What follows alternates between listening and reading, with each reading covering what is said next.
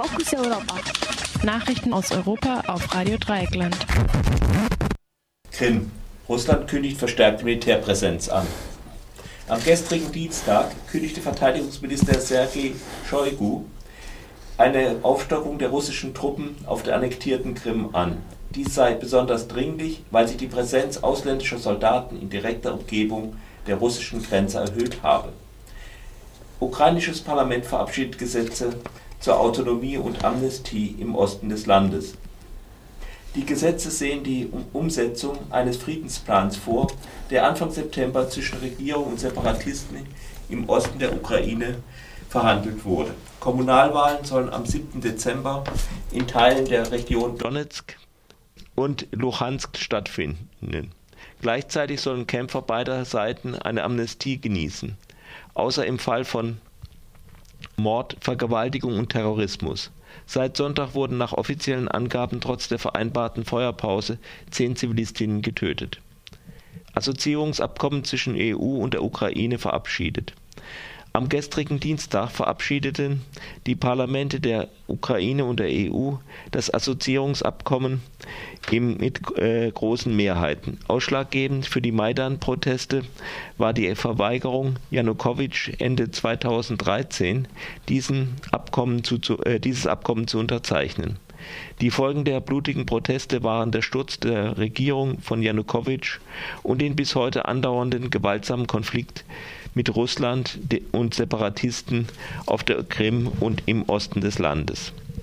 Massive Klimawandelvorsorge in den Niederlanden. Die niederländische Umweltministerin Van Hagen stellte äh, gestern im Parlament einen Investitionsplan in den Hochwasserschutz von 20 Milliarden Euro über die kommenden drei Jahrzehnte vor Rhein und Maas sollten verbreitert Sperrwerke gebaut, Süßwasserreserven erhöht und Deiche verstärkt werden. Eine Umweltstudie hatte festgestellt, dass ein Drittel der niederländischen Dämme nicht den Sicherheitsstandards entspricht. Weil ein Großteil des Gebiets unter dem Meeresspiegel liegt, stellt Klimawandel besonders für die äh, Niederlande eine Herausforderung dar. Frankreich. Mehrheit im Parlament stimmt für die umgebildete Regierung. Am gestrigen Dienstag stimmte eine Mehrheit in der französischen Nationalversammlung für die umgebildete Regierung und somit für den sozialdemokratischen Kurs Premierministers Walz, äh, hatte einige Minister ausgetauscht, die sich kritisch zum wirtschaftspolitischen Kurs der Regierung geäußert hatten. Linke und parteiinterne Kritikerinnen befürchten Reformen des Arbeitsmarkts zulasten de, der Arbeitnehmer sowie eine Sparpolitik im Gesundheits- und Sozialwesen. FBI fordert May First kollektiv zur Herausgabe der persönlichen Daten aller Indymedia-Effen Mitglieder heraus auf.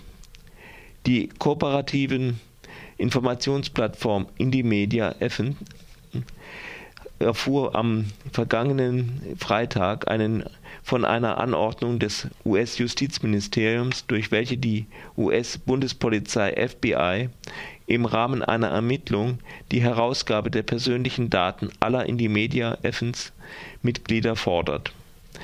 Die Anordnung wurde an das May First Kollektiv gerichtet, welches einen Teil der Indymedia Effens Infrastruktur beherbergt laut dem MeFirst-Kollektiv und Indymedia Effen wurden aber weder weitere Erklärungen für diese Aufforderung gegeben noch eine Ermittlung über den Inhalt des Servers angekündigt.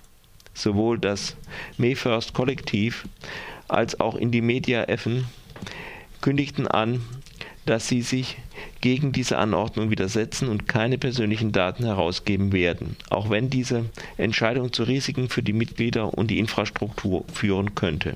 Indymedia Effen vermutet eine Beteiligung des griechischen Staates hinter dieser Anordnung des US-Justizministeriums. Das Kollektiv sieht darin einen Versuch, die Redefreiheit, die Verbreitung von Informationen und soziale Widerstandshandlungen zu kontrollieren und zu kriminalisieren.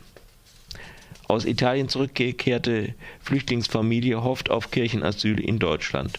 Eine vierköpfige Familie aus Magdeburg deren Asylfolgeantrag Anfang September abgelehnt wurde und bei der daraufhin eine Abschiebung nach Italien angeordnet wurde, hofft noch auf Kirchenasyl in Deutschland.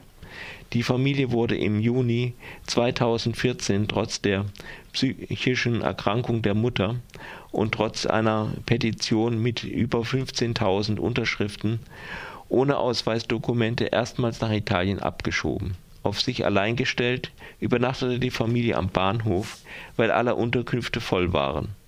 Im Juli schaffte es die Familie doch zurück nach Magdeburg. Doch ihr Asylfolgeantrag wurde abgelehnt, weil das Bundesamt für Migration und Flüchtlinge trotz den Aussagen von Pro Asyl keine Mängel im italienischen Asylsystem einzieht. Nun liegt ihre einzige Hoffnung auf einen dauerhaften Zuhause, auf ein dauerhaftes Zuhause darauf, für einige Zeit Kirchenasyl in einer Gemeinde in Deutschland zu erhalten. Nur so könnte die Abschiebung verhindert werden und anschließend würde Deutschland für den Asylantrag dieser Familie zuständig.